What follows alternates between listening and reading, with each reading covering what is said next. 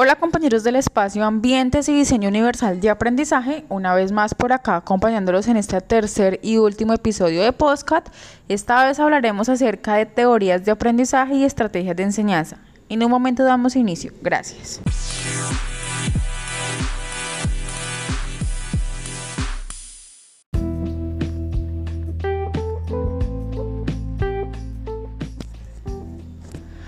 Bueno, empezamos recalcando acerca de las teorías de aprendizaje. Estas teorías describen la manera en que los teóricos creen que las personas aprendan nuevas ideas y conceptos. Eh, frecuentemente ellos explican la relación entre la información que ya nosotros tenemos y la nueva información que estamos tratando de aprender.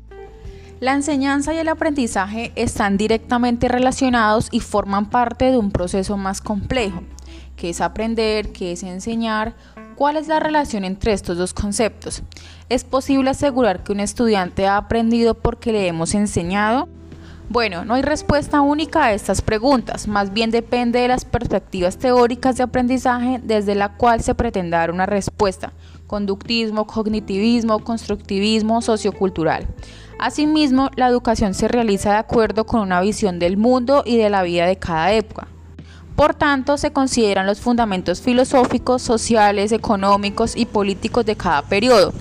Los conceptos de enseñar y aprender vuelven al escenario privilegiado de la discusión académica pedagógica a propósito de los nuevos contextos de las apuestas contemporáneas que obligan.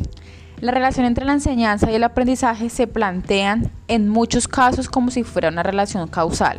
Sin embargo, una nueva perspectiva pone en riesgo esta relación directa y causal. Bueno, le doy la palabra a mi compañera Liliana. Ella contextualizará un poco acerca de las teorías y sus estrategias.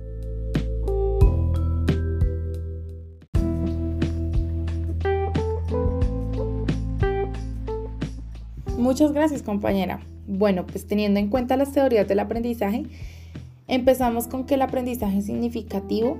Este aprendizaje ha sufrido varias influencias teóricas en términos de cómo se enseña y cómo se aprende. Es importante la autonomía, ya que en la pedagogía de la autonomía tiene mucho que ver con el aprendizaje significativo. Por eso es importante apoyar a los educadores y profesores a responder con gran éxito y responsabilidad en la educación de los niños y jóvenes que asisten a las instituciones. Son varios compromisos de los educadores para el desarrollo integral de cada uno de los estudiantes. Por eso es importante implementar estrategias donde, primero, fomentar curiosidad y el amor por aprender de manera que los niños se conviertan en buscadores activos del conocimiento y, deseosos de aprender durante toda su vida.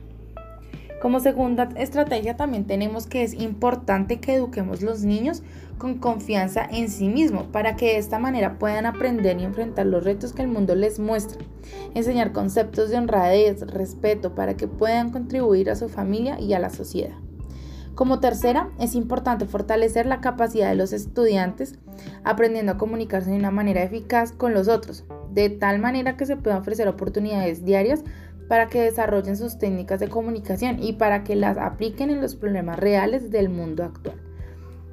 Como cuarta, pues es importante recalcar la participación de las familias o de los miembros de la comunidad, donde formen alianzas educativas y activas en la construcción de una mejor sociedad.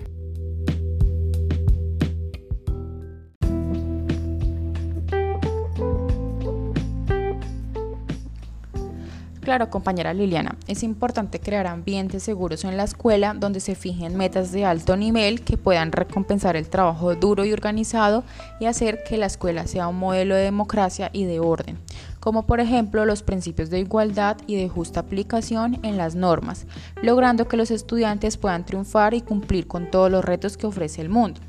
Es importante también saber que para enfrentar todos estos desafíos, nosotros los docentes requerimos una preparación profesional de alta calidad, permitiéndonos trabajar aplicando todas las potencialidades, estrategias de enseñanza y de aprendizaje y fortaleciendo nuestras prácticas educativas para ir encontrando elementos y herramientas con las cuales podamos reforzar el aprendizaje a los alumnos. De esa manera afirmamos que la estrategia de enseñanza debe promover el aprendizaje de los estudiantes. Nos referimos a varios tipos de aprendizaje como por ejemplo el aprendizaje social, adquisición de pautas, de conductas y de conocimientos relativos a las relaciones sociales. También encontramos el aprendizaje verbal y conceptual que es la incorporación de hechos y datos a nuestra memoria, comprensión de conceptos que nos permiten atribuir el significado a los hechos que encontramos. También encontramos el aprendizaje por procedimiento, que es el que está relacionado con la mejora de nuestras habilidades y destrezas para hacer cosas concretas.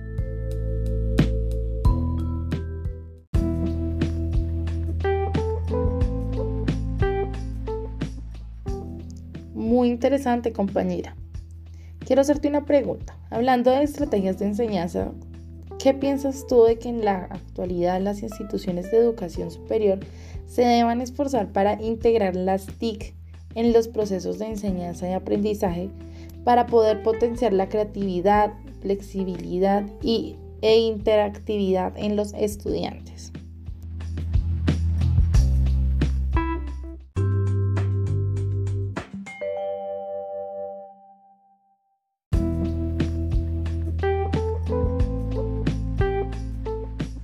Bueno, pues las teorías del aprendizaje permiten comprender de una forma el proceso de enseñanza y de aprendizaje con las ventajas y desventajas según el punto de vista de cada autor que de esa manera se fundamenta, se diseña y se configura los diferentes procesos pedagógicos e innovadores. Es por eso que las TIC dan conformidad con los contenidos propuestos. Es importante para alcanzar los objetivos de enseñanza que de esta manera, entendiéndolo así como un proceso de enseñanza y aprendizaje innovador que genera cambios significativos utilizando estrategias didácticas para obtener un valor agregado en la práctica docente. Bueno, compañera, entendiendo esto y por consiguiente mi pregunta es, ¿el aprendizaje significativo implica una fuerte interrelación sociocultural entre el docente y el estudiante?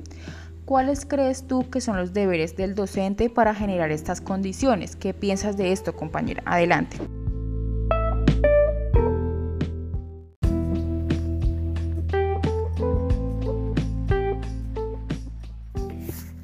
Bueno, pues el deber del docente es generar las condiciones apropiadas para que los alumnos obtengan la capacidad de construir conocimientos, como el aprendizaje significativo.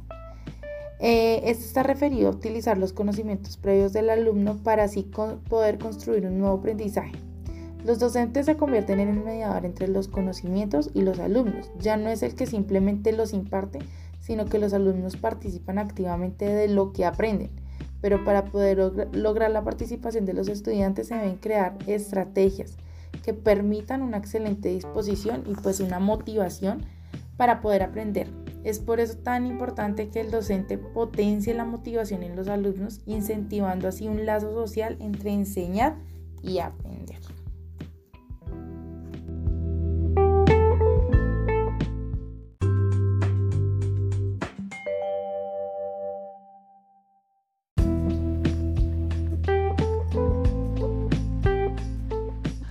Bueno, compañeras, muchas gracias por tu aporte. Eh, yo también quiero aportar algo como para complementar nuestro episodio, eh, que es el aprendizaje como actividad. Bueno, este aprendizaje es un proceso individual que se inicia aún antes del nacimiento y que continúa de por vida y de manera progresiva. El sujeto se involucra integralmente en su proceso, en su proceso de aprendizaje con procesos cognitivos, sus sentimientos y de su personalidad. El aprendizaje es un proceso activo en el cual cumple un papel fundamental la atención, la memoria, la imaginación, el razonamiento que el alumno realiza para elaborar y asimilar los conocimientos que van construyendo y que debe incorporar en su mente en estructuras definidas y coordinadas. Hablamos del aprendizaje como actividad, donde el individuo aprende espontáneamente y su pensamiento está constituido por un juego de operaciones interconectadas, vivientes y actuantes y no por una colección de contenidos, de imágenes, ideas, bueno, etc. Y el maestro debe interpretar los contenidos en función de estas operaciones que son la base de las nociones que se propone enseñar. Bueno, el niño aprende de forma natural basado en el descubrimiento al principio de su vida. Es por ello que esos conocimientos perduran. En cambio, en la escuela gran parte del conocimiento está tamizado por el docente, quien debe motivar al niño al momento de la instrucción. Cuando el niño aprende a través de sus propias vivencias, de su actividad y más si las situaciones que, la, que se le presenta son significativas, para él surge el aprendizaje de manera espontánea sin necesidad de motivación extrínseca. Eh, también el aprendizaje activo implica interacción con el medio y las personas que rodean al niño. Pueden hacerse de forma individual o en grupo y se supone cooperación y colaboración. Estas interacciones provocan en el niño experiencias que modifican su comportamiento presente y futuro, porque las disposiciones conductuales y el ambiente no son entidades separadas. Lo que ocurre en cada una de ellas eh, determina la actuación del ambiente. Los determinantes personales y el ambiente son potencialidades que no operan a menos que sean activadas. En las interacciones sociales, la conducta de cada individuo pues también regula cuáles aspectos de su repertorio potencial puede expresar y cuáles no. Por supuesto, la conducta no es el único determinante de posteriores acontecimientos. También lo son las limitaciones y situaciones y los roles, bueno, etcétera. Bueno compañera, pues esto era un complemento que quería dar. ¿Tú qué tienes para decir?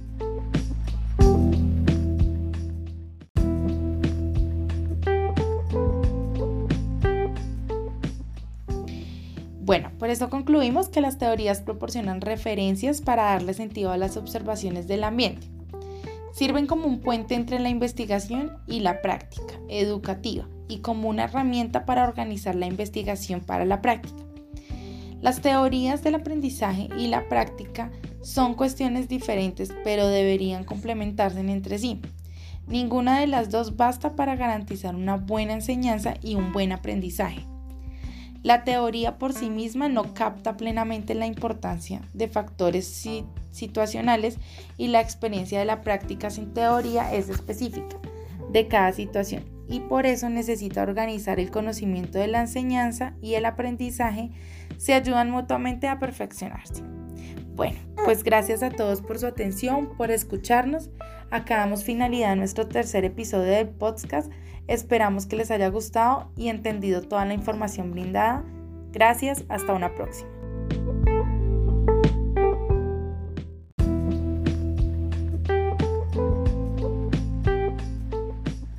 Bueno, muchas gracias compañeros por su atención. Eh, gracias profesora Early. Hasta una próxima. Chao.